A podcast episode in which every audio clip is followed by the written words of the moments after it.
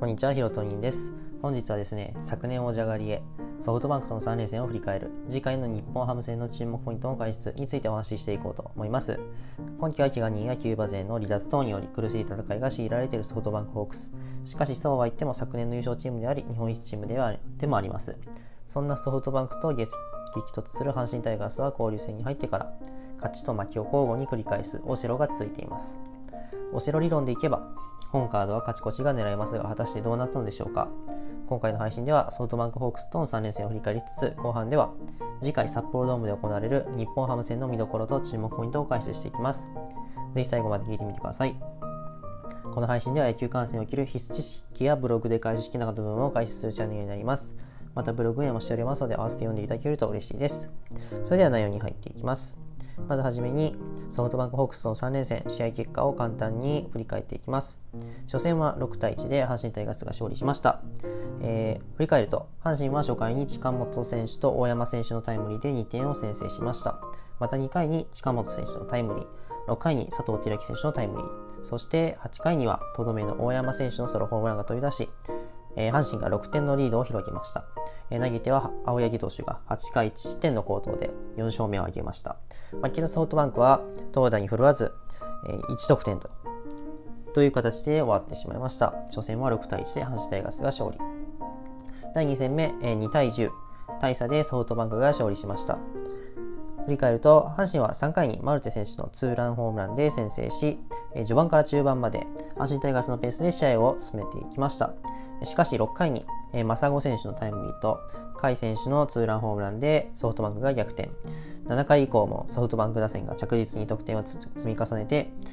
えー、10点を、えー、上げることになりました。投げてはソフトバンク先発のマルティネス投手が6回にしてのピッチングで5勝目。えー、負けた阪神タイガースは、えー、なんとデーゲーム不敗神話続いてましたが、この試合で途切れることとなってしまいました。2戦目は2対10でソフトバンクが勝利となりなっております。そして3連戦3戦目は3対8で、こちらもソフトバンクが勝利となっております。ソフトバンクは初回に栗原選手と甲斐選手のタイムリーヒットで幸先よく3点を先制しました。4回には今宮選手のタイムリーでさらに加点し、試合をソフトバンクが優位に進めることとなりました。8回にはね、再び甲斐選手が3点タイムリーを決めてリードをさらに広げました。えー、一方、阪神の方はというと、えー、終盤、までゼロ更新が続いていましたが、8回にマルテ選手と佐藤選手のホームランで追撃するも、えー、時すでに遅し、3敗、3戦目も敗戦し、えー、3連戦カード巻き越しとなってしまいました。という感じでこの3連戦、えー、先ほども言いましたが、1勝2敗とソフトバンク相手に巻き越してしまう結果となってしまいました。この3連戦見てみると、エラーからの失点が多く、そこで試合が決まってしまうという場面が非常に多かったように思います。昨年リーグ1位のエラー数で今今季の課題としても挙げられていました。ここまでエラー数は、まあ、昨年のように1位ではあったものの、その致命的な失点につながるエラーっていうのはなんかなかなか少なかったため、そこまでこうエラーに関して指摘される場面っていうのはあまり多くなかったように思います。えー、しかしこの3連戦はこう試合を決定づけてしまうようなエラーが非常に多かったように思います。まあこれはね技術的な部分っていうのもあるかもしれませんが他にもね、疲労であったり、この集中力の散漫等などが、このエラーが増えてしまった理由として挙げられるのかなと思います。一方、投手陣の方に目を向けると、この3連戦、3戦19失点と、非常にソフトバンクソフトバンク相手に力の差を見せつけられた印象かなと思っています。初戦の青柳投手は持ち前の球威のあるボールと変化球のコンビネーションでホークス打線を、えー、うまく抑えました。8回1失点と。で2戦目のね、伊藤投手も、えー、試合は作ったんですけど、こう援護がなかったっていうのが非常に惜しかったなと思いました。で、まあこの先発陣に関しては、まあ、しっかりと、まあ、3戦目はちょっと打ち込まれてしまったんですけど、1戦目の青柳投手、2戦目の伊藤投手に関してはしっかりと仕事を果たしたのかなと、先発としての役割を果たした果たしたのかなと思ったんですけど、問題はこのその後をついたリーフ陣ですかね。えー、斉藤投手であったり、及川投手、湯浅投手といったこの若手投手陣が打ち込まれてしまった。これが結構、チームとしては痛かったのかなと思います。え、踏ん張れば試合がまだわからないという状況だっただけに非常にこう3人の投手、悔しい登板になったではないではないのかなと思います。そして個人的には、小林投手の離脱が非常に痛いと思っています。こう足首をひねってこう担架に運ばれるというシーンが、えー、2戦目ですかね、あったんですけど、まあ見てみると長期離脱は避けられないのかなと思います。まあ、なので小林投手の枠にこう誰を入れるのかっていうのを早急にこう首脳陣決めていかないといけないのかなと思っています。えー、藤浪投手がね、リリーフに入ったことであったり、こう矢崎投手が現在2軍で2軍に降格してますけど、こうリフレッシュ期間を経て、まあ、再びこう1軍に戻ってくる予定ということを考えると、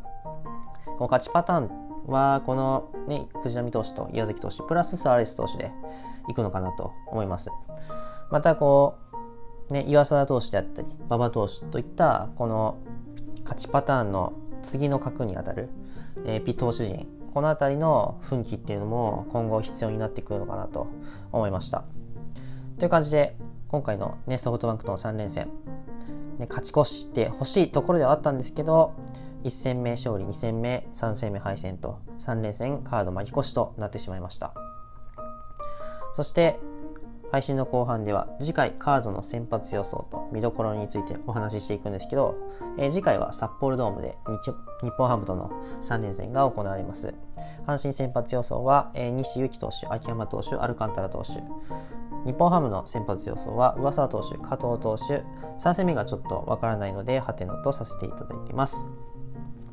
え日本ハムの方はというと、前回カードのね、巨人戦3連戦、初戦は落としてしまったんですけど、2戦目と3戦目、連勝として、連勝ときて、えー、巨人相手に、えー、2勝1敗と勝ち越して勢いに乗っているチームではあります。まあ、現在最下位ではあるんですけど、まあ、侮れない存在かなと思っています。要注意なのは、近藤選手であったり、ワンボールの選手ではないのかなと思っています。4番の中田選手が、まあ、大ブレーキではあるものの、このね、周りをこの中田ね、選手の周りを固めに、この近藤選手とワンボールの選手、この2人は、ね、徐々に調子を上げてきている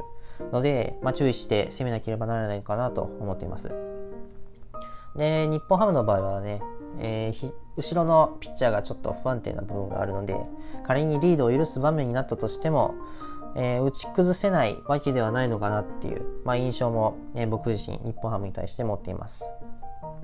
この辺りが、まあ、見どころというか、日本ハムというチームの、特徴かなと思っています。逆に阪神としては、ね、こう、ソフトバンクとの3連戦巻き越してしまったんで、この日本ハムとの3連戦は、まあ、ぜひとも勝ち越していきたいところかなと思います。えー、相手先発はね、上沢投手だったり、加藤投手といった、ね、日本ハムの、まあ、表ローテのピッチャーなので、簡単にはね、打ち崩せないとは思うんですけど、まあ、粘って球数を増やしていっいくことっていうのはやっぱ大事だと思いますし、この球数がかさかさむと、こう相手ピッチャーのね、球威も落ちていきますし、えー、早期降板っていう、そういう部分にもつながると思うので、こう、打線は粘って球数を増やしていくっていう工夫も必要かなと思います。まあ、後ろがちょっとね、不安定な要素がありますので、まあ、なんとか先発を、まあ、攻略するとまではいかないですけど、こう球数を増やすであったり、ランナーに、ランナーが出たら、こう足でかき乱していく。そういった攻撃も必要になってくるのかなと思います。このせこのカードはね、先発陣の踏ん張りはもちろんですけど、こういったね、打線の粘りといった部分も必要になってくるのではないかなと思います。という感じで、今回の配信ではソフトバンクとの3連戦の振り返り、そして次回カードの日本ハム戦の3連戦の注目ポイント先発予想についてお話ししていきました。今回の音声配信はこの辺りで終わろうと思います。最後に宣伝ですが、僕は音声ラジオ以外にも Twitter やブログで野球情報を発信しています。特にブログでは多くの野球情報に触れることができると思うので、興味のある方やもっと知りたいという方は僕のブログを読んでみてください。ちなみに僕のブログは Google 等でプロ野球観戦の巣で検索していただくと一番上にヒットしますので、そこから見てみてください。また今回の配信を聞いてみて、もっと聞いてみたい、面白かったためになったという方は、ぜひフォローボタンやいいねボタンを押していただけると、僕のモチベーションが上がりますので、お願いします。また今後もこんな形でプロ野球に関する情報や野球観戦に有益な情報を発信していきますので、ご飯を食べながら夜寝る前、モーニングコール等に聞いていただけると嬉しいです。それでは今回の配信はここまでにしたいと思います。楽しい野球観戦ライフをお送りください。